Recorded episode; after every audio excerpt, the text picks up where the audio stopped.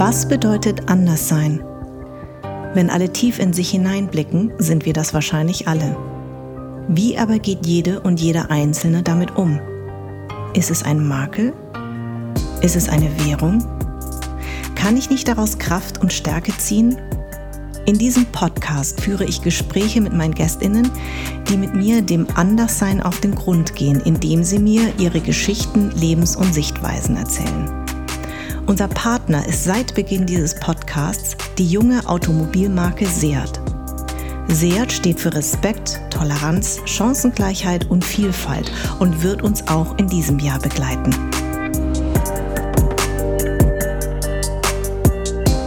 alle meine Themen, alte Frauen, äh, Homosexualität, ja. Feminismus, alles, was da drin war, ja. war auf einmal zeitgemäß. Ja. 20 Jahre später. Auf einmal hatte, sie die, hatte sich ja die, der gesellschaftliche Diskurs verändert und auf einmal kam raus, dass meine Themen jetzt sozusagen in der Mitte der Gesellschaft angekommen sind. Sich überhaupt politisch zu engagieren, heißt ja auch, ich mache was für andere. Mhm. Und da dieser Mut dann für eine sozusagen dritte Sache, eine gute Sache, da habe ich mir dann überhaupt sozusagen Mut angewöhnt, weil ich, das gehörte dann dazu, das Aushalten. Und ich fand auch, dass es dringend notwendig war, dass ich mich da änderte mit diesem Harmoniebedürfnis. Das habe ich schon selbstkritisch gemerkt. Was ist meine Definition von Feminismus? Ich würde sagen, äh, eine Feminismus, äh, also Feminismus heißt, dass ich mich einsetze dafür, dass die Frauen den den Stellenwert in der Gesellschaft haben, der ihnen zukommt. Also ich würde argumentieren mit allen Frauen. Und deswegen, ich denke, es hängt sehr viel damit zusammen, das braucht eben Generationen, bis das abgeworfen wird, so ein Frauenbild. Das ist ja, hat ja unsere Mütter betroffen, uns hat es betroffen, aber es ist irgendwie ganz tief drin.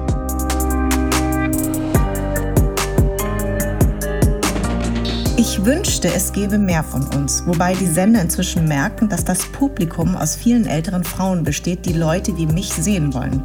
Worüber wir lachen, wird von Männern bestimmt. Früher waren das Harald Schmidt, Dieter Hildebrand oder Gerhard Polt. Jetzt ist es Jan Böhmermann. Den Leuten satirisch den Spiegel vorhalten und die Welt erklären, das ist eine typische Männersache, sagt Schauspielerin und Kabarettistin Maren Kräumann. Herzlich willkommen. Endlich bist du hier. Ja, danke. Ich habe so lange an dir rumgebaggert. Musste ich in deiner Sendung mitmachen, damit ja. du endlich mal zu Musstest mir kommst. du die Frohn allein Das war ganz toll übrigens, wie du.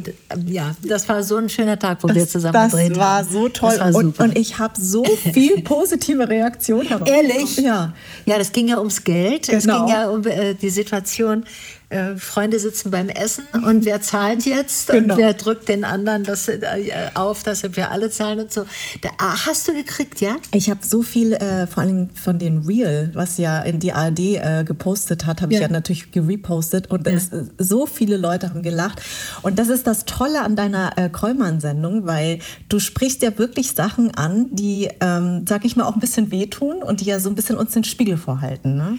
Ja, das würde ich gerne. Aber das müssen nicht nur die großen politischen Themen sein, die ja auch wehtun. Ja. Aber die kleinen Sachen tun ja auch weh, weil es dann um, manchmal um Selbsterkenntnis geht oder hm, welche Position hätte ich denn da? Ja. Also das finde ich immer am besten, wenn man auch nicht weiß, ähm, bin ich jetzt gehöre, ah, gehöre ich jetzt zu denen, hätte ich jetzt alles bezahlt? Bin ich kleinlich, wenn ja. ich das, also dass man sich selber so in Frage stellt. Ja, genau. Ähm, was ich das Tolle an dir finde, ich habe mich ja sehr, sehr viel mit dir auseinandergesetzt. Ah, das finde ich super. das geil. super, ne? Wie zum Beispiel, dass du eigentlich in Tübingen geboren bist. Äh, ja. Ich bin in Tübingen aufgewachsen. aufgewachsen. Genau. Ach, genau. Stimmt. Und deine Eltern sind aber eigentlich aus Berlin. Meine Eltern waren Berliner. Genau. Genau. genau. genau. Aber bevor wir dahin kommen, ja. erstmal zu deiner Sendung, weil ich habe ja das Gefühl, äh, man kommt in den letzten Jahren gar nicht an dir vorbei, Gott sei Dank. Und dass du wirklich so eine Lanze brichst für A, die Frauen. Also wenn wir über Diversität reden, dann bist ja. du ja prädestiniert dafür. ähm, und vor allem Sichtbarkeit im Alter. Das ist ja so dein Thema. Ähm, mit Kräumern ist ja so das habt ihr ja angefangen und ihr hättet ja niemals gedacht, dass das so erfolgreich wird. Du hast ja auch damit, ihr habt ja alles damit abgeräumt, auch an Preisen. Ja, das ist irre. Na? Das war irre. Wie, wie war das schwer am Anfang, das durchzusetzen oder wie kam das dazu? Na, also da, da, das war so. Ich habe ja in den 90ern schon eine Sendung gehabt, das war, da war ich die erste Frau, die eine Satiresendung hatte in der ARD, Nachtschwester ja. Kräumann. Genau. So, und danach kamen ja erst diese Formate, also zum Teil überschneidend, aber doch eher danach, mhm. diese Formate wie Wochenshow, RTL Samstagnacht und mhm. wo dann immer ein bis zwei Frauen drin waren, mhm. aber das Ganze war von Männern geschrieben mhm. und das Ensemble zum Schauspielen war gecastet und da wurde für die zwei Frauen von den schreibenden Männern mhm. sowas geschrieben, was die auch hätten geschrieben haben können. Mhm. Es war aber, es waren aber Männerproduktionen. Also mhm. das war ganz klar in Nachahmung auch von den Ami-Formaten Saturday Night Live mhm. und so. Mhm. Mhm. Und das wurde, das wurde als Humor und der Humor von Frauen sehr äh, gut akzeptiert. Und dadurch konnten Frauen auch als Komikerin bekannt werden. Das ist die wunderbare Anke Engelke, ist ja, ja. durch die Wochenshow.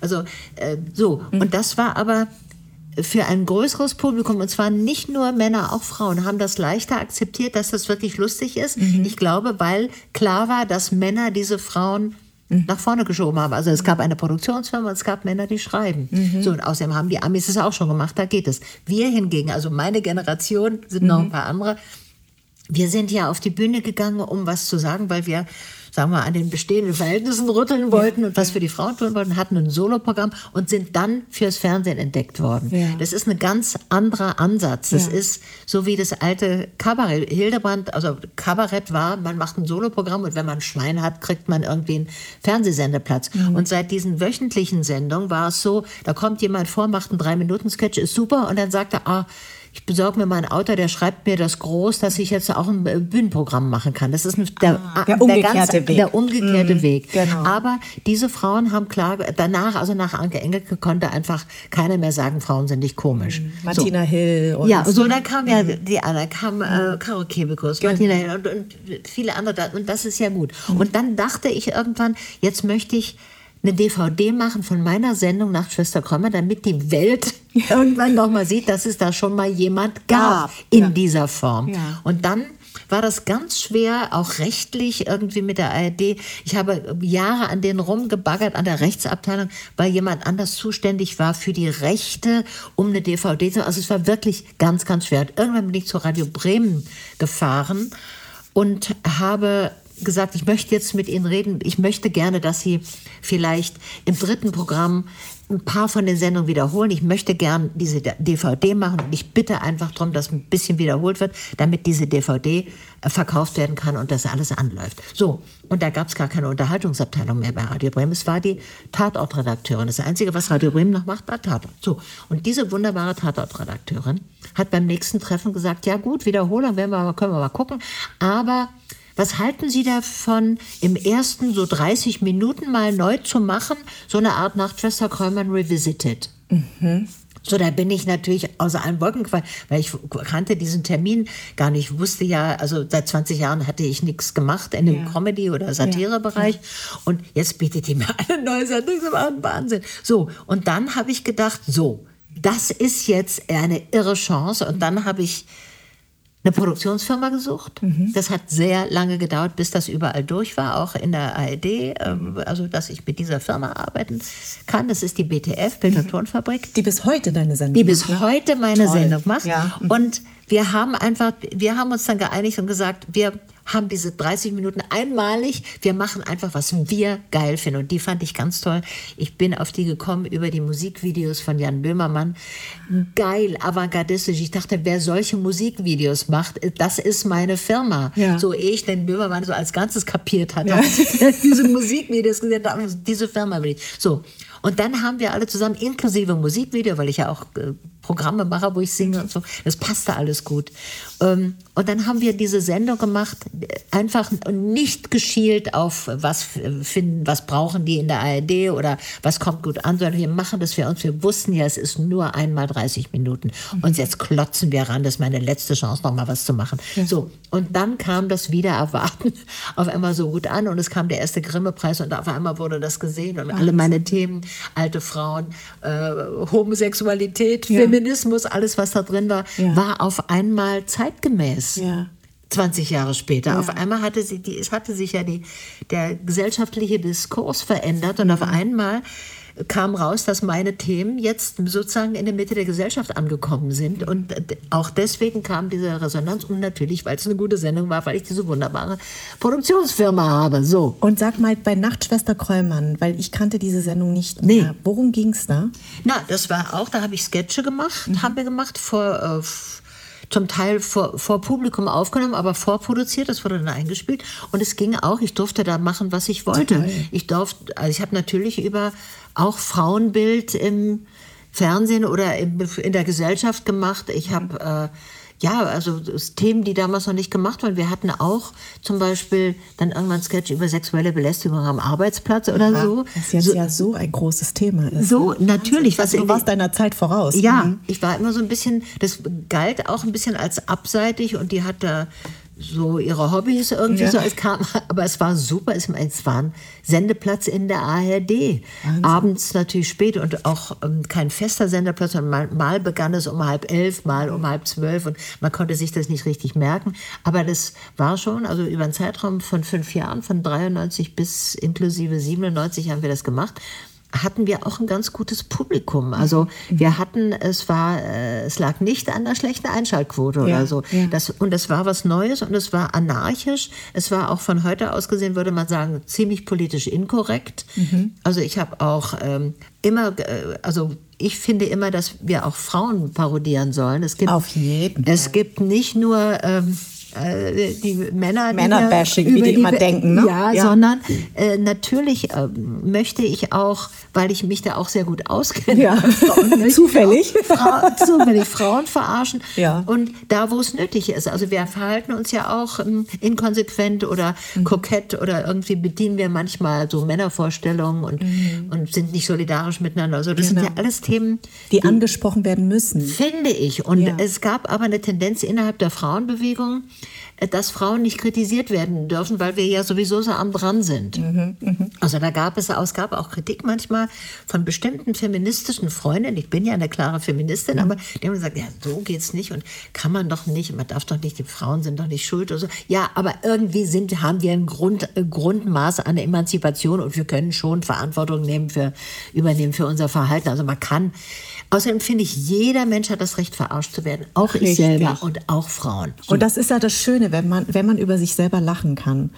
Wie, wie, wie, also ich meine, wenn man dich kennenlernt sowieso, aber wenn man deinen Werdegang beobachtet, wie kam das denn, dass du einfach solche Themen schon früh angesprochen hast, weil ich finde, es bedeutet ja auch mutig zu sein. Also ich merke das an meinen eigenen, meiner eigenen Politisierung, wenn ich so mit, ähm, ich habe nächstes Jahr 30-jähriges äh, Fernsehjubiläum. Toll, Ja. Glückwunsch. Ja, danke schön. Ich finde auch, da kann man wirklich sagen, ne? Ziemlich super. Und, äh, so, jetzt na, feiern wir mal Jetzt dich. feiern wir, genau. Du hast 30-jähriges Fernsehjubiläum. Ja. Ich habe 30-jähriges Coming Out.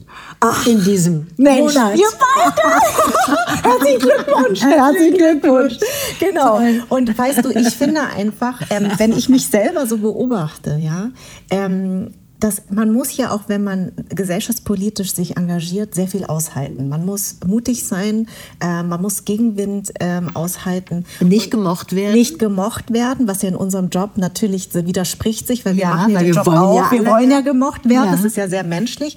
Ähm, wie, wenn, also du bist ja für mich wirklich ein, ähm, ein Role Model. Ich mag das Wort Vorbild nicht so gern, aber eine Ja. große Inspiration bist du. Ja, das ist toll. Das finde ich, gefällt mir auch besser. Genau, für uns Frauen vor allen Dingen. Und wenn ich deinen deinen Mut sehe, wie du Dinge ansprichst, woher kommt das? War das schon immer die kleine Maren, äh, seitdem du klein bist? Oder hat das irgendwann angefangen, dass du immer mutiger wurdest äh, und gesagt hast, ich muss, ich kann einfach nicht meine Klappe Ja, halten? so war es eher. Ich war ein schüchternes Kind, also lustig, lebendig, aber schüchtern. Ja. Und ähm, war eigentlich sehr harmoniesüchtig fast, also wollte eigentlich keinen Ärger machen. Ich habe diese vier älteren Brüder, und meine Eltern Stimmt. und speziell meine Mutter, die natürlich sich mehr um die Kinder kümmerte, 50er Jahre, 60er Jahre, äh, hatte es manchmal schwer mit meinen Brüdern in der Pubertät, aber auch sonst. Also Ich kann es mir vorstellen, ich habe zwei Jungs. Ah ja, naja, dann, Ich dann fühle sehr mit deiner Mutter. Weißt du, ja, das war wirklich hart. Und Ja. die, äh, die haben da wurde extreme Aggression auch mhm. ausgetragen Ja. und meine Eltern mussten viel aushalten.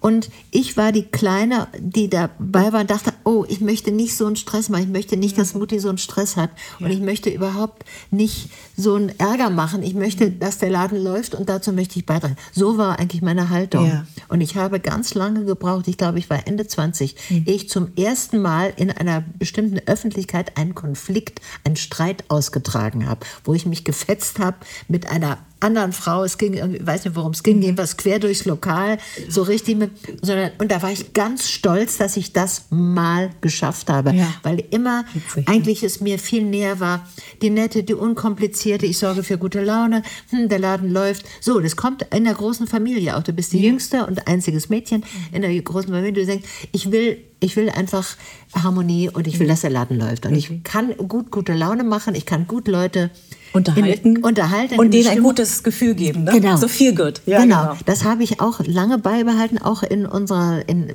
in der Arbeit, zum Beispiel beim Hörfunk, aber auch beim Drehen, dass ich so ein bisschen den Impuls immer habe, gute Laune zu haben, da muss ich mich, inzwischen bremse ich mich dann ein bisschen, weil ich das äh, selber gemerkt habe. Ja. Aber das war eigentlich meine Rolle. Und ich musste von zu Hause weggehen, Mhm. wirklich for good, weil diese, diese Rollenbilder in der Familie sind einfach ganz stark. Einmal Jüngste, immer Jüngste. Mhm. Richtig. Und mein ältester Bruder war immer irgendwie der Vorbildbruder, der Mhm. Erfolg, so der natürlich promoviert und dann in die Lokalpolitik gegangen in Tübingen und so. Mhm. So, das werden wir alle nicht los. Richtig. Mhm. Und da war einfach die Lösung, dass ich ein Jahr weggehe. Das war damals in den USA. Mhm. Und das machen, heute gehen ja alle Kinder von meinen Nichten, Neffen, meine Mhm.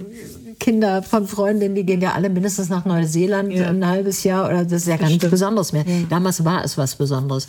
Und ich war dann auf dem reinen Mädchen-College und da bin ich sehr viel mutiger geworden, als ich war auf der gemischten Schule.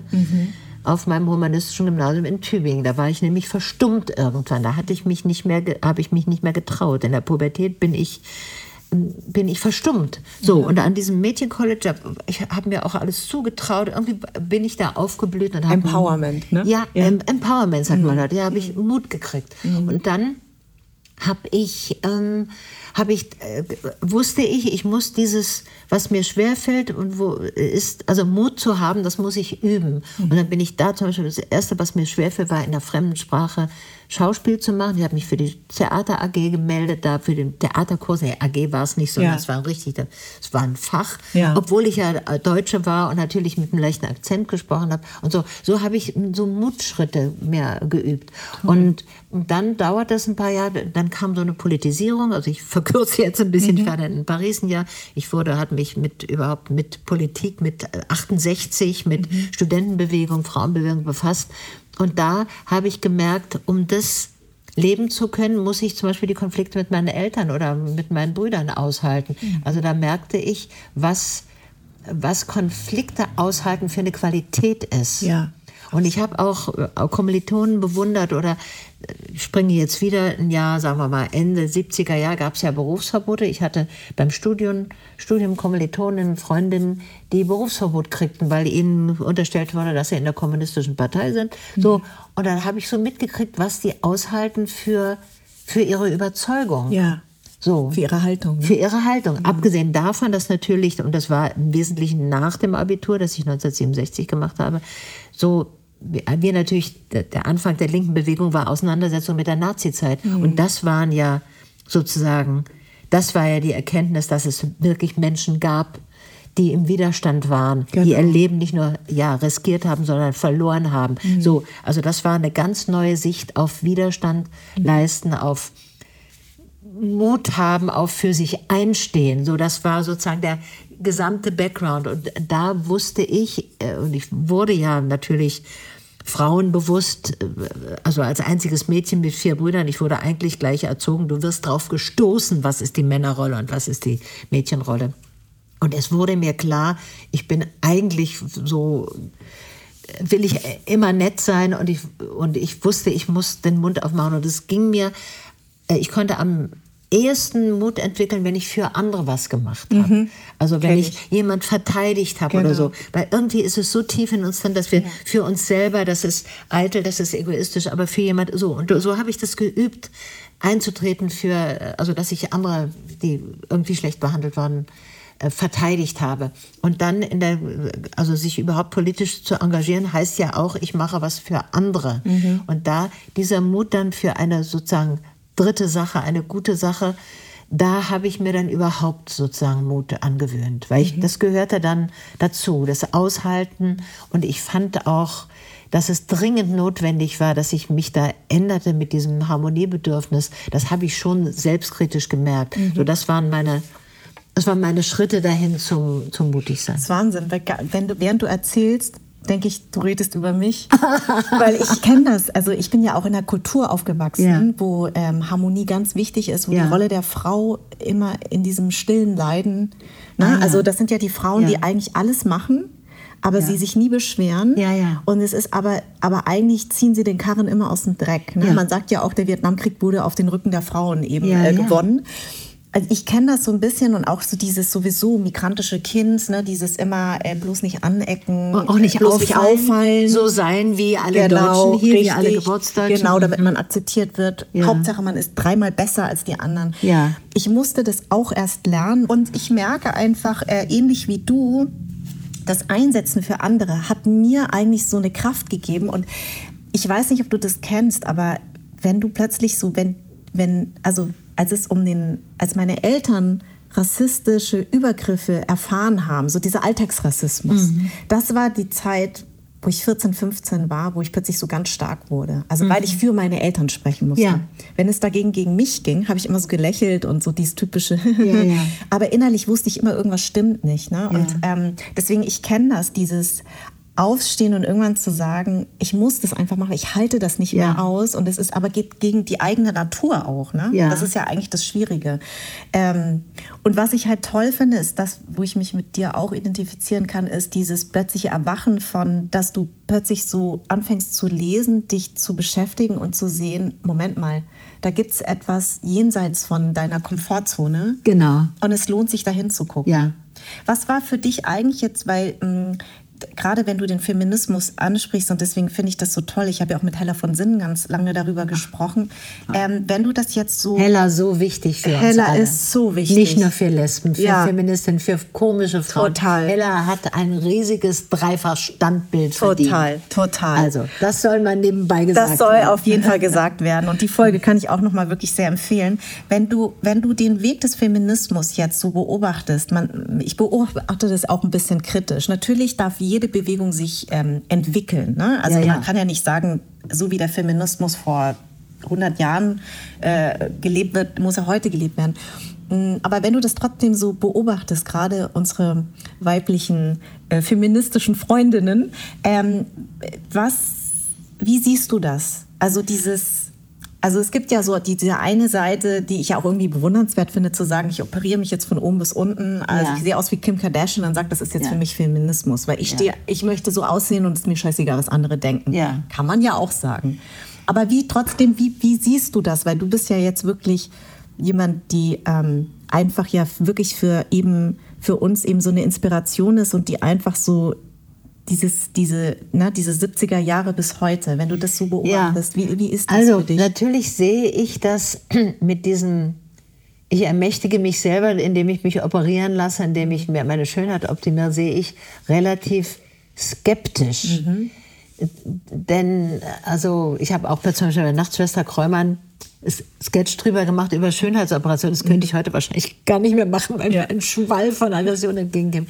Also, ja, äh, ich verstehe das Argument, das ist Selbstermächtigung, die Frauen entscheiden selber, wie sie aussehen wollen. Aber warum wollen sie überhaupt sich operieren oder warum wollen sie so schön sein das, oder, oder diese Art von Schönheitsideal verkörpern? Das heißt doch, wenn sie es nicht täten, wäre etwas nicht genügend mhm. bei ihnen. Und das ist eigentlich der, der Punkt, wo ich ansetzen möchte. Mhm. Warum äh, ist es für Frauen diskriminierend, wenn sie einem bestimmten Ideal nicht entsprechen. Das ist doch das, was wir verändern wollen. Mm, eigentlich. Und man kann sagen, natürlich, Kim Kardashian, die studiert jetzt Jura, Mm. die ist Unternehmerin, die ist wahnsinnig erfolgreich finanziell. Das finde ich gut. Ich finde super, dass Frauen viel Geld verdienen. Mhm. Aber dass Frauen erfolgreiche Unternehmerinnen sind, Mhm. macht sie noch nicht per Definition zur Feministin. Mhm. Da sind sie eine gute Kapitalistin. Das ist auch schon mal super. Mhm. So, und ich finde die erste, ich weiß nicht, ob du dich daran erinnerst, die erste, wo mir dieser Konflikt auffiel, das war in den 90ern, ich lebe ja schon so lange, Mhm. das war Verona Poth, damals noch Verona Feldbusch. Ja. Die hat- wurde ja sehr erfolgreich, die war sehr doll, also ich Mhm. rede jetzt nicht von bearbeitet, sondern immer sehr, besti- in bestimmter Weise sehr, also sehr wichtig, Mhm. das geschminkt, das dünn, das Äußere wahnsinnig wichtig und die machte dann ja Karriere, weil sie sich erfolgreich dumm stellte. Die Also sie hat sehr begriffen, schlau, ne? Das war sehr, Sehr, schlau. ja. Mhm. Das war das Erfolgsmodell, dass sie das sozusagen, wofür sie kritisiert wurde, selber, das war Selbstironie, das war wirklich toll. Mhm. So, und ich fand bei ihr, trotzdem war es mir natürlich unheimlich, weil sie mit diesen Stöckelschuhen und äh, also dieses bestimmte Frauenbild, Mhm. ich fand sie perpetuierte, sie verlängerte das Frauenbild der 50er Jahre, also ein präfeministisches Frauenbild, Mhm. aber in ihrem Finanzgebaren war sie postfeministisch, Mhm. weil da hatte sie gelernt von den Feministinnen, die sagten, Leute, Frauen, ihr müsst ihr eigene, äh, euer eigenes Geld verdienen. Überhaupt, das Verhältnis von Frauen und Geld ist ja hochproblematisch. Das Finde ich nochmal interessant, dass Ja. wir nachher darauf eingehen. Müssen aber ich habe ein Zitat von dir, das muss ich natürlich Ah, ja. nachher nochmal sagen, aber jetzt Ja, erst genau. ja gut, finde ich total wichtig. Also uns wurde immer gesagt, ja, der, also sozusagen vor dem Hintergrund, dass das Geld ja der Mann verdient, konnten Frauen immer sagen, ach, es macht mir ja Spaß, ich mache das nur so. Ach, danke, dass ich überhaupt bezahlt werde. Ja, das ist, ist doch sowas. Da, danke, ja, dass ich hier genommen werde. Oder so, Genau. immer so. so. Und deswegen ist es natürlich auch ein Emanzipationsschritt zu sagen, ich werde hier Unternehmerin, ich verdiene mein eigenes Geld, ich bin von niemand abhängig. Hier Oprah Winfrey und so. Mhm. Es gibt ja so bestimmte Role Models in der Hinsicht. Das ist auch gut. Aber das alleine ist Reicht noch nicht, ne? nicht feministisch. Und nicht umsonst ist die Argumentation dann ja auch, ja, ich mache das, was mir gefällt, ich ermächtige mich selber. Was ist meine Definition von Feminismus? Ich würde sagen, äh, eine Feminismus, also Feminismus heißt, dass ich mich einsetze dafür, dass die Frauen den, den Stellenwert in der Gesellschaft haben, der ihnen zukommt. Also ich würde argumentieren mit allen Frauen. Diese Frauen, du Kim Kardashian, Nachahmerin, argumentieren immer, dass sie ich sagen. Ja. Also das finde ich so ein bisschen so ein FDP. Schlau. Feminismus. Mhm. Ich, ich, ich mache schlau. das, ich ermächtige mich Richtig. Mhm. und meine altmodische 70er Jahre Art.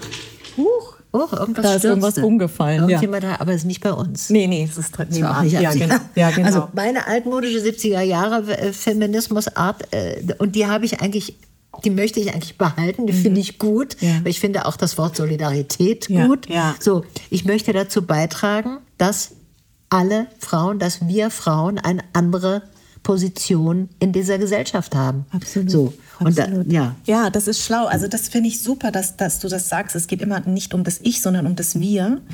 Und ich würde gerne noch einen Punkt auch noch sagen, ähm, dieses wie man aussieht. Ich frage mich ein bisschen, gut, man kann jetzt sagen, wo, Henne und Ei, was war da zuerst? Aber ich finde, es geht ja dann doch darum, ein bestimmtes Bild so auszusehen, um auch, wie du mal so schön im Interview, das muss ich leider einmal zitieren, jetzt gerade, äh, du warst auf Promotour für deinen neuesten Kinofilm, Ja. ähm, der heißt ähm, Enkel für Fortgeschrittene? Enkel für Fortgeschrittene und Lauterbach saß neben dir und du hast über Fuckable gesprochen. Und der, du hast richtig gemerkt, er hat so nachgedacht und irgendwann sagte, hast du, hast du gerade Fuckable gesagt? Und ich dachte mir, ja, lieber Heiner, genau. Sie sagt einfach das, was ihr sonst immer sagt, nur weil sie das jetzt sagt. Äh, Dem ist echt kurz alles aus dem Gesicht. Ich habe leider nur diesen ganz kurzen Ausschnitt Ja. gesehen. Ich hätte so gerne weiter gehört, was er dazu gesagt Aber hat. das haben sie doch gezeigt. Das finde ich Das haben sie. Das hab gezeigt bei, äh, bei. Exklusiv. Ich fand's herrlich. Das haben sie als Sch- Schlagzeile dann gleich gesagt. So, Wirklich? okay, so, äh, Dings des Tages oder sowas. Und da habe ich mir gedacht, ja,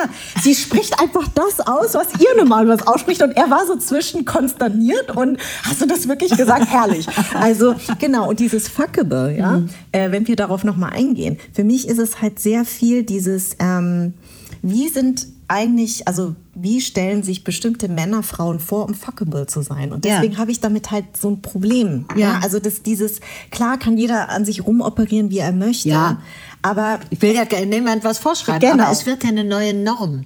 Ja, Es ist, ich bin ja für Vielfalt Ja. Mhm. einfach, ganz altmodisch. Vielfalt gab es schon, bevor es das Wort Diversity gab. Ja, richtig. Ich fahre Danke. immer für Vielfalt. Ja. Und ich finde auch, dass Frauen unterschiedlich Mhm. aussehen, toll. Ich finde die unterschiedliche Arten von Schönheit, auch in verschiedenen Altersstufen. Das Ja. ist mein ja 30, ich bin 74. Ich möchte natürlich, dass auch mein Gesicht irgendwie noch als schön empfunden Ja. wird oder das Gesicht von anderen Frauen, wo man einfach das Gelebte Mhm. sieht.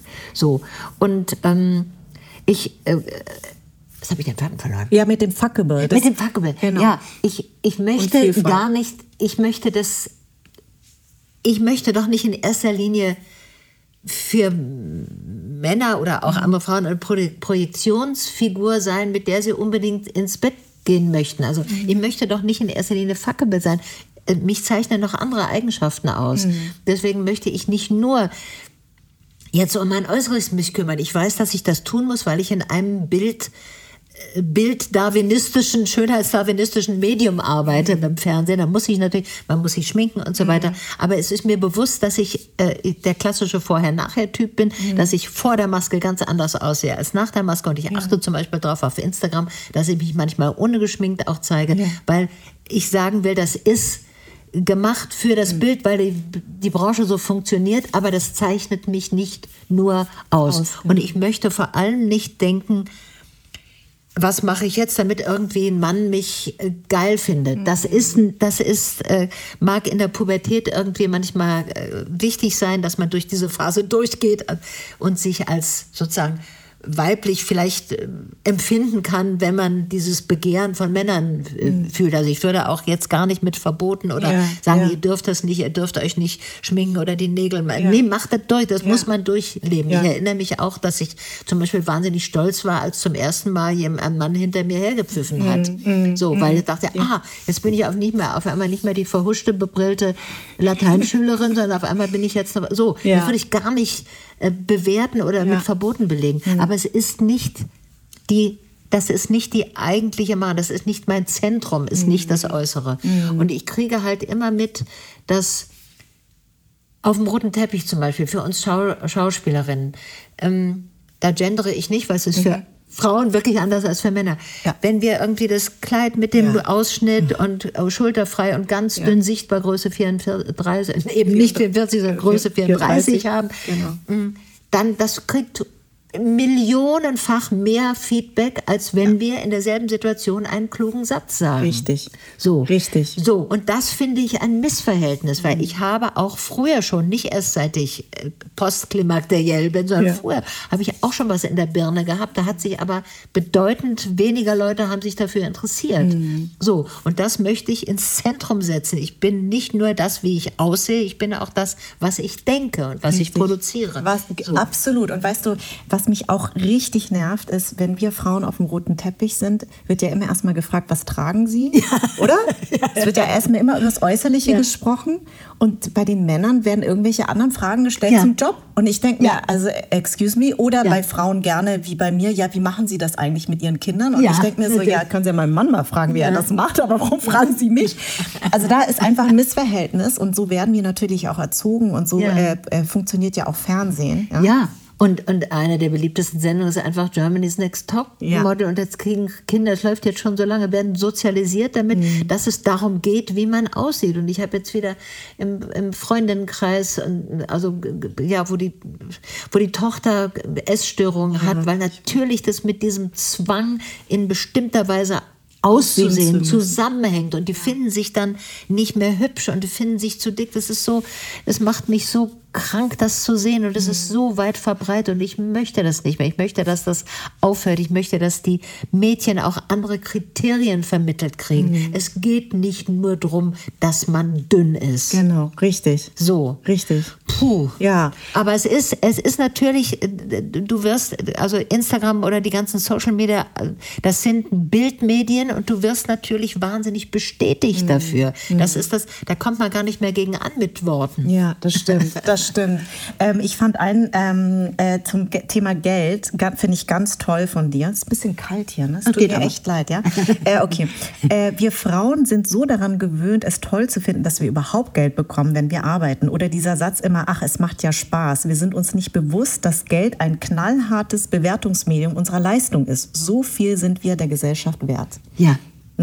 Deswegen habe ich früh angefangen, auch meine Gage zum Beispiel äh, selber zu verhandeln. Also das mache ich inzwischen nicht mehr. Ich habe Ja. eine Agentur. Ja. So, das ist ja alles sehr anstrengend. Aber als ich anfing, war ich in einer Situation, bei meiner ersten Rolle bei Oh Gott, der Pfarrer, das war Ende der 80er Jahre, sagte die ZBF, das ist die staatliche Schauspielvermittlung, Ja, äh, ja. Schauspielagentur, sagte dann die Kollegin, nee, äh, also ich habe jetzt versucht, ich komme hier nicht weiter. Mhm. Und die, der, das war damals mit dem Sender selber. Ich habe also mit dem Dramaturgen verhandelt. Das würde man heute auch nicht mehr machen. stimmt. Aber der sagte dann, ja, Sie sind doch, äh, Sie sind, ähm, Sie haben ja noch nichts gemacht, in dem es ist Ihre erste Rolle und so und, und äh, hat dann mich also sehr sehr schlecht bewertet und ich habe dann ich habe dann gesagt, nein, das finde ich aber zu wenig. Ich habe ja auch schon, ich hatte ja schon ein Büh- Bühnenprogramm gemacht, mhm. auf Ton und mit dem Stöckelschuh. Da war ich sehr stolz drauf, dass ich im Stuttgarter Theaterhaus damals, dass da 600 Leute zu mir gekommen sind. Das war viel. Ja. Das war Mitte der 80er. Das fand ich ganz toll. Da Es ist heute noch viel. Das ist heute. Ganz ehrlich, Genau. ne? 600 Genau. Leute, hallo? So, und dann habe ich zu dem gesagt, aber ich habe doch, ähm, ich mach doch, habe doch auch mein eigenes Publikum und ähm, und ich, ich bin doch keine Newcomerin, total, sondern ich, ich also Hab ja was vorzuweisen. Ich habe ja was vorzuweisen. Und dann sagte der, ja, aber im Bereich Fernsehspiel sind Sie noch nicht ausgewiesen. so, und dann habe ich, dann habe ich gedacht, und Gott sei Dank fiel mir das ein, habe ich gesagt, so, und wenn Sie jetzt Tina Turner engagieren würden für eine Rolle, würden Sie dann auch sagen, Sie sind im Bereich Fernsehspiele, aber noch nicht ausgewiesen. So, und dann musste er so ein bisschen... Herrlich. Er so ein bisschen nachgedacht und dann kriegte ich jedenfalls eine, am Schluss hatte ich eine deutlich höhere Gage ausgehandelt, als gedacht worden war, wo die wo die also von der Arbeitsvermittlung gesagt hatte, hier komme ich nicht weiter. So, ich musste mir aber, ich hatte mir ehrlich gesagt einen kleinen Piccolo vor dem Telefonat gekauft und dachte, ich musste wirklich allen Mut zusammennehmen. Und dann dachte ich, jetzt, ich wusste schon, Frauen und Geld ist Ist ein, ist ein ist ein schwieriges Thema. Riesenthema. Ne? Und ich wusste eben, und das war, ich wusste, hatte eben erfahren, was der Kollege kriegte. Gut, der war schon etablierter, das war, das war mit Grund, Mhm. so, aber trotzdem fand ich es unverschämt. Mhm. So, und das dachte ich, das musst du jetzt durchfechten. Und das ist immer ein Thema geblieben. Manchmal habe ich das auch falsch gemacht. Manchmal habe ich, was weiß ich, beim Hörfunk oder so, wo es nie um Geld geht, habe ich dann auch irgendwie zuerst gefragt, was kriege ich denn dafür? Das ist ganz unangebracht. Das Ja. weiß ich inzwischen, wo ich 40 Jahre Hörfunk mache. Das war an der falschen Stelle, wollte ich emanzipiert sein. Aber da, das gehört eben dazu. Man kann es noch nicht so richtig einschätzen. Ja. Aber das kam alles aus diesem, ich, so einer Awareness, sagt Ja. man halt. Ich wusste, das ist ein heikles Thema und da muss ich mich auch, da muss ich aufpassen, dass ich nicht verschaukelt werde. Und aber äh, kannst du denn erklären, wie das eigentlich schon kam? Weil dieses The Thema Geld und ich habe Ja. eine sehr, sehr, sehr, meine beste Freundin, die hat ein Wahnsinns, die ist eine gute Verhandlerin, weil sie sagt einfach, ich bin es wert und ich möchte Ja. so bezahlt werden. Und von der gucke ich mir immer ganz viele ab. Sehr gut, Und, sehr gut. Und, und ich frage mich manchmal, woran liegt das eigentlich in unserer Gesellschaft, dass gerade bei Frauen, dass wir Frauen einfach uns immer so klein machen, dass wir eben, dass wir als unverschämt gelten, wenn wir das einfordern, dass wir sagen, ich bin es aber wert. Also das ist ja dieses, allein schon der Satz, ich bin das Ja. aber wert. Das Ja. kriegen wir fast überhaupt nicht über die Lippen. Ja, ja. Also ich glaube, die jüngere Generation jetzt mehr. Doch, die ne? schon. Aber meine und deine Generation tut sich ja sehr, sehr schwer, Ja. auch zu sagen, nee, das, das bin ich wert im Übrigen. Ja, das hängt, glaube ich, ganz stark, also was meine Geschichte angeht, meine Biografie angeht, mit dem Frauenbild der 50er Jahre zusammen. Da war ich Mädchen, da war ich Kind. Da, da habe ich mitgekriegt, was ist ein Mann und was ist eine Frau. Und die Frauen durften nur Ehefrauen sein. Meine Mutter war wie deine auch Ja. promoviert, ein Ja. seltenes Exemplar. Die war, hatte äh, klar ihr Standing, hat aber nicht, hat so hat sich sehr engagiert und hat gearbeitet, aber hatte keine Feststelle. So, weil es war auch in den 50er Jahren wäre es undenkbar gewesen, wenn der Mann, also mein Vater, eine Stelle als Professor hat an der Uni, kann die Frau nicht auch noch was machen, wo sie Geld verdient. Es war ganz klar, die Männer mussten aufgebaut werden. Die sind aus dem Krieg gekommen, waren zerstört, nicht nur verstümmelt, sondern waren psychisch zerstört und waren am Boden und die ganze herrschende Ideologie war darauf aufgebaut, den Männern wieder ihre Position in der Gesellschaft zu geben, die sie vor diesem schrecklichen Krieg und vor dieser Nazi-Zeit hatten. Ja. Und äh, das hatte ja, das waren ja Gründe. Also, Ja. die, also sehr viele sind ja gar nicht mehr zurückgekommen. Und dann kam so, äh, das war der Gedanke. Und deswegen gab es diese, in den 50er Jahren ja diese wahnsinnigen Benimmbücher, wo dann drin stand, dass man als Frau mit den Haaren, wie man sich schminkt und wie man die Knie zusammenhält beim Sitzen und so. Weil die Frauen natürlich in der ganzen Kriegszeit den Laden geschmissen hatten. Die waren ja emanzipiert äh, gewesen und die, denen ging es nicht um fuckable sein, sondern die, denen ging es darum, dass der Laden Ums läuft Überleben, und ne? dass sie ums Überleben, dass sie die Kinder großkriegen. Meine Mutter erzählte mir auch, wie sie nach dem Krieg irgendwo Kartoffeln geklaut hat auf dem Feld, weil die einfach gar kein Geld hatte und mein Vater war noch in Gefangenschaft. Solche Sachen, Mhm. die waren ganz anders emanzipiert und das musste, um das vorherige Bild, das patriarchale Bild wiederherzustellen, mussten die Männer aufgewertet werden und das hieß, dass die Mädchen abgewertet werden. Ich will dir noch eine Sache sagen. Ich habe ja vier Brüder. Meine Patentante, nach der ich heiße, Tante Maren, war eine meiner beiden Patentanten, die Schwester meines Vaters, die hatte vier Töchter im Alter von meinen Brüdern. Und es war so unterschiedlich, wie die Leute reagierten. Die sagten dann immer, ah, du hast vier Brüder, toll. Und wenn ich sage, ja, ich habe aber meine Tante Maren, die hat vier Töchter, dann sagen die, oh Gott, die Ärmsten, die müssen ja vier, vier Mädchen unter die Haube bringen. Also allein diese Reaktion zeigte schon, wie anders Mädchen und Jungs bewertet werden. Also wenn ein Kind geboren wurde, ach Gott, wieder ein Mädchen, um Gottes Willen. So, das war ja ganz lang, es ging ja bis in die 70er Jahre äh, rein, also bis, Ja. Also auch Frauenbewegung äh, stärker wurde und äh, bewusstseinsbildend wirkte, sodass man gesagt hat, ach nee, und dann kam auf einmal, ja, ich möchte, wir möchten, wir freuen uns ja, wir kriegen ein Mädchen. Auf einmal, das war eine völlig andere Welt, das war eine Umwertung. Ja. Aber wir sind groß geworden mit diesem abgewerteten Bild von, von Mädchen. Und ich kenne auch in meiner Klasse oder in meinem Alter, die, die Frauen, die in den 50er Jahren Mädchen waren, haben alle kein großes Selbstbewusstsein. Also Wir waren, im, ich war im humanistischen Gymnasium, da waren sowieso weniger Mädchen und die Mädchen, die da waren, waren alle gut in der Schule. Wir haben alle zusammen, wir kriegten die Preise, wir waren die Klassenbesten, wir haben nie was gesagt.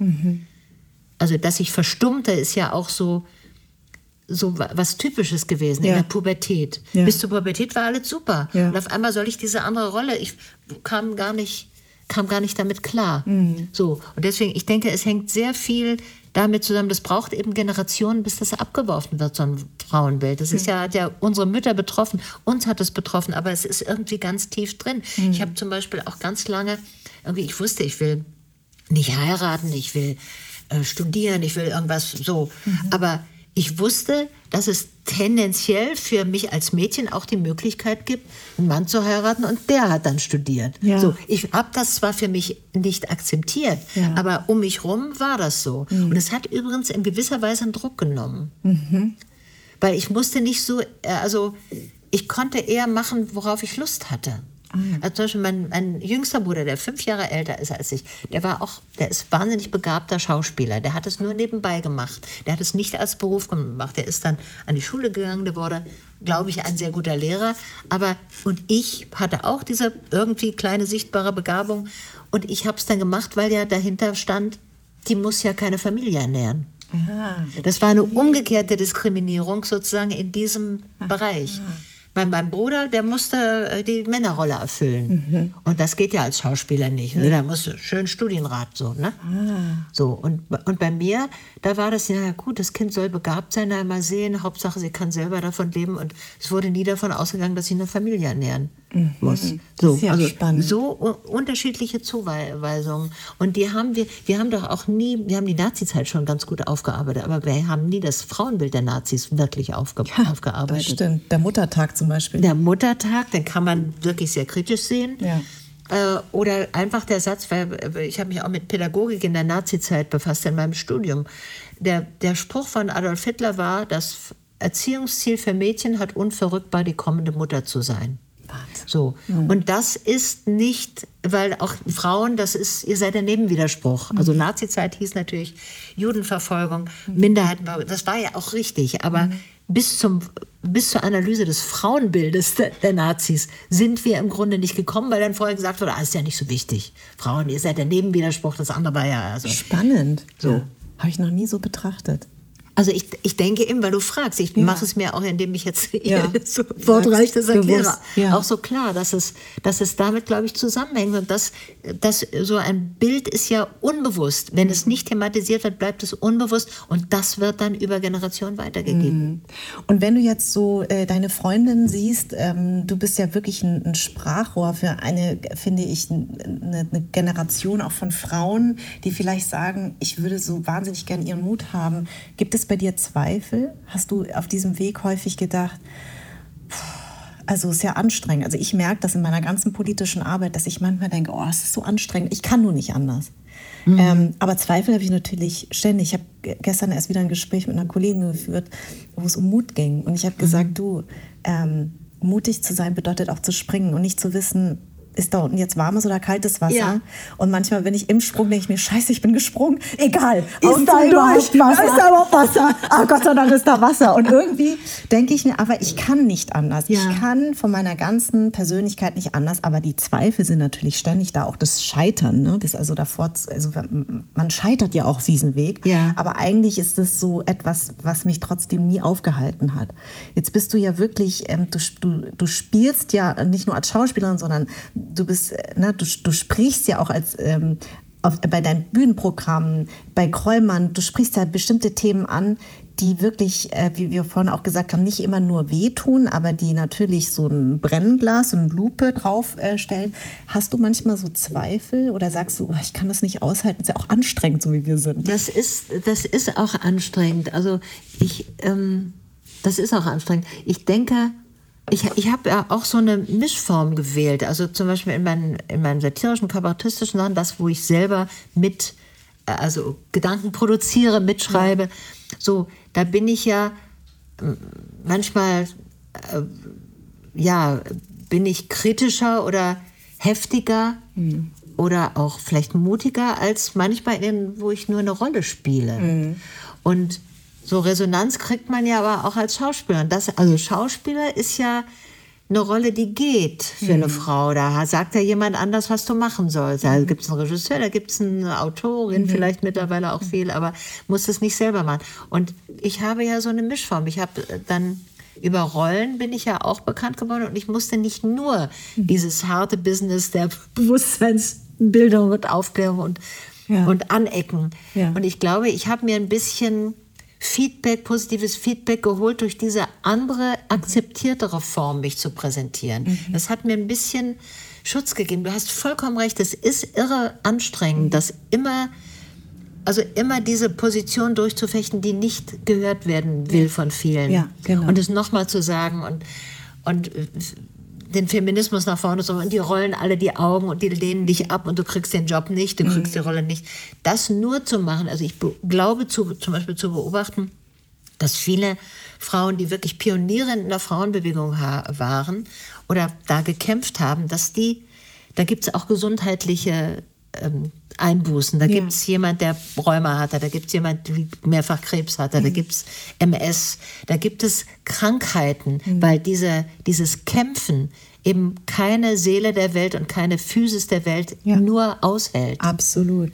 Und ich habe mich selber im Verdacht, dass ich mir mein Leben, meine Karriere so gebaut habe, dass ich dann eben andere Sachen hatte, wo ein bisschen Positives dann immer noch kam, sodass ja. ich nicht so ausgezehrt wurde. Ja, ja. Aber du hast vollkommen recht mit dem Anstrengenden.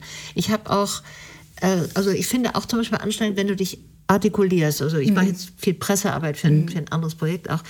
Du artikulierst dich, du sagst was und du darfst ja auch keinen Scheiß reden. Nee. Das heißt, du musst immer noch mal bei jedem Interview und es geht mir schon, dass ich dann bei zehn Stunden Interview auch mal irgendwas Oberflächlicheres sage. Und dann, wenn ich das, wenn es ein O-Ton-Interview ist, kriegt man das ja zum Bearbeiten. Mhm. Und dann sage ich, ah, hier, das ist, das muss ich, das habe ich nicht so gemeint, das muss ich anders formulieren. Es ist mhm. einfach wahnsinnig viel Arbeit, mhm. dann dafür zu sorgen, dass das, was ich sage, auch das ist, was ich sagen will. Das ist einfach mehr Arbeit. Wenn du, wenn du sowieso dich fernhältst von politischen Themen, kannst du auf einem Smalltalk-Ebene kannst du ganz viele Interviews geben, das ist nicht kompliziert. Genau. Aber wenn du was sagen willst, musst du es auch Richtig. begründen, denn du kriegst ja Gegenwind. Voll.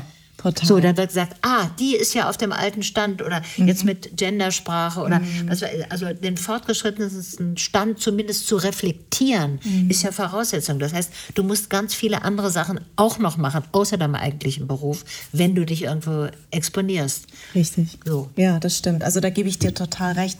Ähm, was mich noch interessieren würde, ist, ähm, Du hast mal, das finde ich auch ein ganz, ganz tolles Zitat, hatte ich kurz überlegt, ob ich es nehmen soll, äh, fürs Anfangszitat, aber ich wusste, wir reden eh drüber. Und zwar hast du mal gesagt, der Witzemacher gilt als Intellektueller. Und wenn Frauen diese Rolle übernehmen, wird das oft als Anmaßung empfunden. Gucken Sie sich an, wie die Leute seinerseits auf die Late-Night-Show von Anke Engelke reagiert haben. In einer seriösen Tageszeitung, ich nenne jetzt keinen Namen, stand der Satz, wer will sich abends von einer Frau die Welt erklären lassen? Mhm. Glaubst du, das ist heute noch, ähm, würdest du das heute noch so sagen oder hat sich es ein bisschen verändert? Das würde ich im Prinzip aufrechterhalten. Es mhm. verändert sich aber. Vor allem die würden den Satz nicht mehr sagen. Mhm. Also den Satz habe ich so oft zitiert, mhm. weil äh, Ungerechtigkeiten habe ich ein super Gedächtnis für. Also ich vergesse ganz viel, ich vergesse ganz viele Namen, aber sowas bleibt. Also machen wir sind äh, Schwestern im Geist. ich bin leider auch so. Ja, so. Und dann habe ich denen so viel rumerzählt, dass jetzt andere Kolleginnen diesen Satz auch in Interviews von sich geben ja. und sagen, da stand übrigens in dieser Zeitung. Mhm. Und das ist gut. Mhm. Das, das ist denen jetzt, glaube ich, schon peinlich. Abgesehen mhm. davon, dass das diese Männer, das waren drei Männer, die diesen Satz geschrieben haben, sind jetzt inzwischen pensioniert. Aber so, so.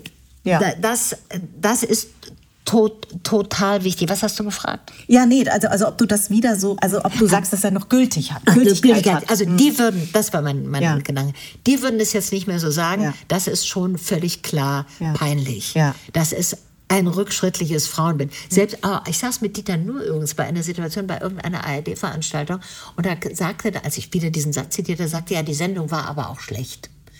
Und äh, da konnte ich dann nicht mehr antworten, weil die Moderatorin Barbara Schöneberger das mhm. Wort mir dann abschnitt. Aber was ich hätte sagen wollen mhm. und können. Das sagst du jetzt bei mir sage ich jetzt, Podcast, genau. Äh, das kann sein, dass die Sendung fand ich auch nicht geglückt. Das war überhaupt nicht Ankes Schuld. Das mhm. war, wenn jemand Harald Schmidt nachfolgen soll, ist es ein falscher Gedanke. Mhm. Das ist seine Sendung. Oder jeder andere muss ein eigenes Format machen. Genau. So.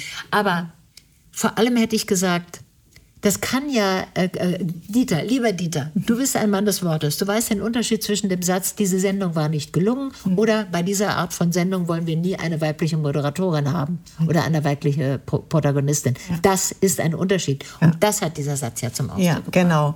Und ähm, ist das äh, nicht so, ähm, oder hast du nicht das auch Gefühl, ähm, ich musste ja sehr lange kämpfen, ne? also dieses ähm, diesen, diese gesellschaftspolitischen Sachen, die ich ja schon seit sehr, sehr langer Zeit äh, mache, ist ja jetzt plötzlich Vogue. Ja.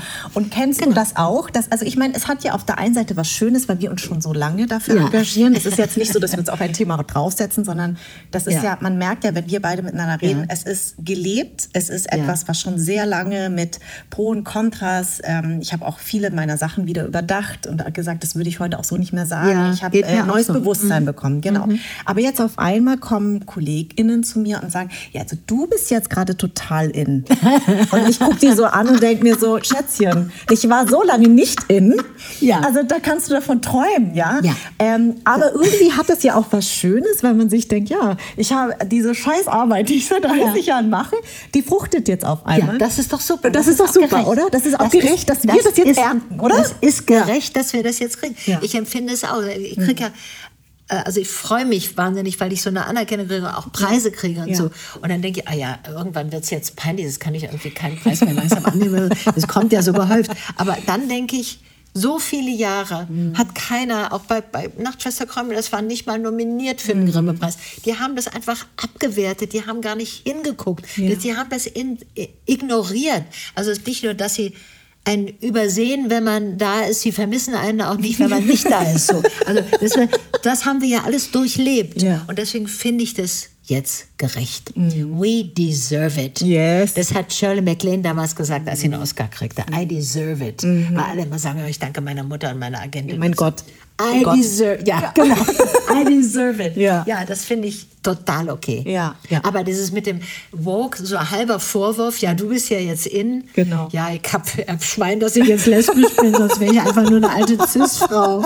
Ja, so. Ja, aber das, ähm, äh, ja, die, die alle nicht übersehen wurden, kommen jetzt eben langsam dran. Das kann Leuten auf den Wecker gehen, aber das ist trotzdem richtig. Wie sehen das denn deine ähm, Freundinnen, die dich äh, so lange schon begleiten? Ähm, es gab ja sicherlich, ich kenne das von meinem eigenen Freundeskreis, ja. dass sie immer sagen, ja, es ist ein bisschen anstrengend, deine Diskussion ja. und so. Die aber jetzt dann manchmal anrufen und sagen, sag mal, wie ist denn das eigentlich? Also was darf ich jetzt eigentlich noch sagen? Kennst du es ja?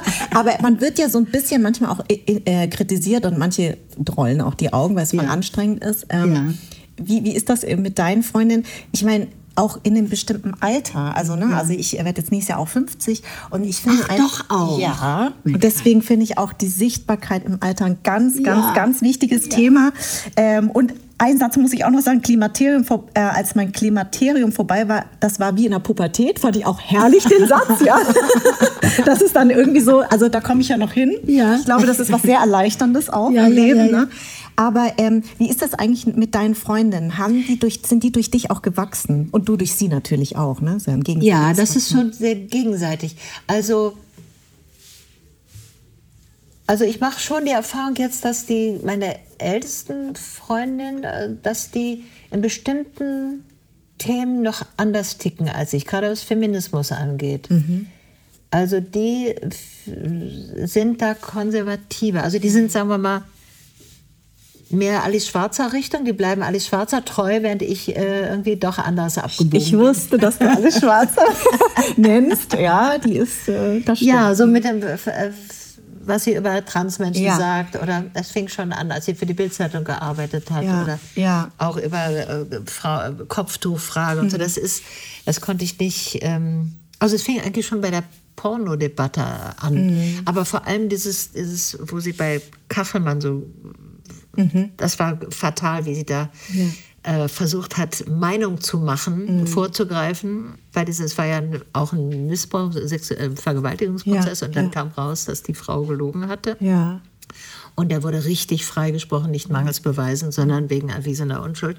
Und das da, da in der Bildzeitung schreiben, zu schreiben und mit diesem Medium versuchen, die, eine Öffentlichkeit vorzu prägen mm. und äh, äh, die, die, Verurteilung der Verurteilung vorzugreifen, das ist ganz unmöglich. Das war ein ganz unjournalistisches Vorgehen und auch einer, das ist, äh, wir leben in einer Demokratie, da mm. darf sowas nicht passieren. Also da, das fand ich, da war ich entsetzt. Ja.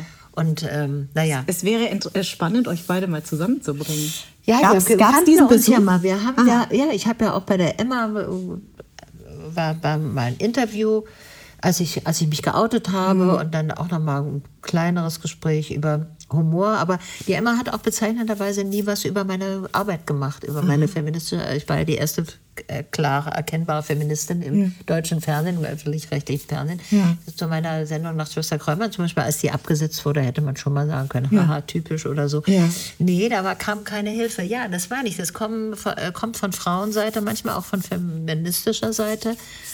Also da doch eine Abgrenzung, weil ich vielleicht dann doch nicht äh, ihrer Meinung nach auf ihrer Linie bin oder mhm. weil weil ich auch mich lustig mache über Frauen. Ich habe keine Ahnung, ich kann das nicht, äh, kann nicht sagen, woran es liegt. Aber ich habe es doch, ich habe es doch spannend, gemerkt, euch ja. beide Frauen mal zusammenzubringen, ja. weil ich glaube, äh, dass du ja sehr auf äh, sowieso auf Augenhöhe, aber mich würde das echt interessieren, wie das dann wäre. Mensch, das ist also an alle, die das hören. das war bitte meine Ursprungsidee. Ich möchte bitte dabei sein. Ich möchte das bitte moderieren. Ja. Aber äh, euch beide mal zusammenzubringen, fände ich total spannend. Die Frage ist nur, ob sie sich dem stellt. Das ist natürlich immer eine andere Sache. Ja, ja. Aber gut, alles Schwarz ist alles schwarz. Aber wir, sind, ja. wir waren bei deinen Freundinnen. Ja, ich glaube, mh, was dich halt auszeichnet, und ich glaube, das ist auch natürlich durch deine Sendung und ich kenne das durch meinen Podcast hier. Ich glaube, wir, wir setzen uns halt ständig mit den neuesten Sachen auseinander und das ist auch anstrengend. Im Übrigen will ich auch nochmal sagen, anstrengend. Ich komme auch nicht immer ganz mit. Ich komme auch nicht immer ganz nicht mit. Nicht immer, welches Wort jetzt richtig ist. Genau, dann genau. Ich hätte zu wenig gegendert. Ja, genau. Ja, ja. ja, genau. Weil wir natürlich auch einen bestimmten Sprachgebrauch auch gelernt haben. Ja. Und ich finde eben auch immer wieder auch den Appell an alle, dass es völlig in Ordnung ist, dass man auch mal sagt, übrigens ist mir das gerade zu viel. Ja. Ähm, ich finde aber toll, wenn andere diese politische Arbeit machen und man sich einfach, ich, ich glaube, Neugierde ist das Wort. Ja, ne? das finde ich auch. Neugierig bleiben. Das finde ich total, bleiben. das finde ich total gut und das mhm. ist auch eigentlich immer so meine Devise, also noch was Neues lernen. Mhm. Das, das lernen, was jetzt, wieso machen die das? Es geht um Geschlechtergerechtigkeit in der Sprache. Das ist ja ein guter, guter Ansatz, da bin ich dafür. Ja. So, die Umsetzung, ja, das, bis jetzt finde ich das mit dem Gender oder mit den Sternchen die beste oder die am wenigsten schlechte Mhm. Genau. Möglichkeit Ja. oder so. Aber es geht mir wie dir, dass ich es auch anstrengend finde, Mhm. aber weil, man ja 70 Jahre äh, in meinem Fall anders gesprochen hat. So. Genau. Aber trotzdem möchte ich ähm, auf dem Laufenden bleiben und möchte, möchte mich, also interessiere mich dafür, warum die das anders machen und was die Mhm. anders machen. Und das ist vielleicht der Unterschied, was es gibt in meinem Alter. Die Freundinnen sind nicht alle noch bereit dazu, die sagen so, Genau. wir haben es, wir haben doch damals gekämpft, wir, wir wussten, wie es geht, wir wissen es heute noch. Hier die mit den lackierten Nägeln, das wollen wir gar nicht haben und ja. das lehnen wir sowieso ab. Ja. Das, äh, das allein bringt es, äh, bringt uns auch nicht weiter. Nee, Also zum Beispiel gibt es wirklich junge Frauen, die auch feministisch und klug argumentieren, die aber trotzdem so aussehen, eben Genau. wie, wie ein Kim Kardashian-Verschnitt oder Ja, so. wo Man ja. denkt, äh, passt gar, das Äußere passt nicht zu dem, was sie sagt, aber dann muss man merken, die ist trotzdem schlau. Genau. Also auch wenn die sich so stylt, Ja. äh, sagt die trotzdem Dinge, die Hand und Fuß haben und dann mit der komme ich ins Gespräch oder bleibe im Gespräch. Das würden bestimmte meiner Freundinnen dann nicht mal, die würden sagen, oh Gott, wie die schon aussieht. Hm. So. Und sag mal, bei deiner Krollmann-Sendung, ähm, sind das vorwiegend Autorinnen? Also achtest du da drauf? Wir achten sehr drauf. Also das war am Anfang war das äh, stark äh, majorisiert durch Männer, weil Männer äh, die äh, Comedy-Autoren einfach sind. Ja. Da gibt es ja auch Kurse drin und so. Und Witz ist Männerdomäne. Und wir achten da sehr stark drauf und haben jetzt haben irgendwie so einen Anteil von ungefähr 50 Prozent bei den, äh, also dass 50 Prozent Frauen im Writers Room drin sind. Und dass ich auch mal eine, eine weibliche Headwriterin hatte, wobei mein Headwriter, der, der so lange für uns gearbeitet hat, der Sebastian Koller, den finde ich einfach ganz toll, mit dem Ja. würde ich auch gerne weiter arbeiten. Ja. So, aber wir arbeiten dran, überhaupt äh, hinter der Kamera sehr viele Frauen zu haben. So, das Mhm. Kann ich bestätigen. ja, Genau. das hat sich äh, geändert auch im Laufe der Jahre, weil das war noch nicht gleich. Bei der ersten Sendung haben wir ja sowieso gedacht, das ist nur für eine Sendung. Da musste ich erst die Firma kennenlernen, wie ticken die und so. Das war nicht gleich der Schwerpunkt, aber Diversität überhaupt haben wir haben wir schnell sozusagen zu unserem Thema gemacht. Aber es war auch neu. Ich musste mich da auch reinarbeiten oder mein Bewusstsein schärfen dafür. Und, äh, so, das ist, äh, das ist, ähm, ich, ich lebe ja ganz gern in der Form leichter Überforderung. Ja. herrlich, ich auch. Finde ich herrlich, ja. Ja, weil das bringt einen ja genau dazu, noch ein bisschen einen Zacken mehr reinzugeben, geistig, und die grauen Zellen noch ein bisschen zu bewegen. Und dann ist es auch schön. Und dann kommt auch mehr raus. Wenn ich mich nur hinsetze in den Herrlicher Lehnstuhl und die Katze auf dem Schoß habe, Ja. dann äh, entwickle ich mich nicht weiter. Und irgendwie funktioniere ich auch natürlich immer, du wahrscheinlich auch, immer Leistung, Deadlines einhalten und so Genau. weiter. Das geht ganz gut und die leichte Über, also wenn es chronische, schwere Überforderung ist ungesund. Ja.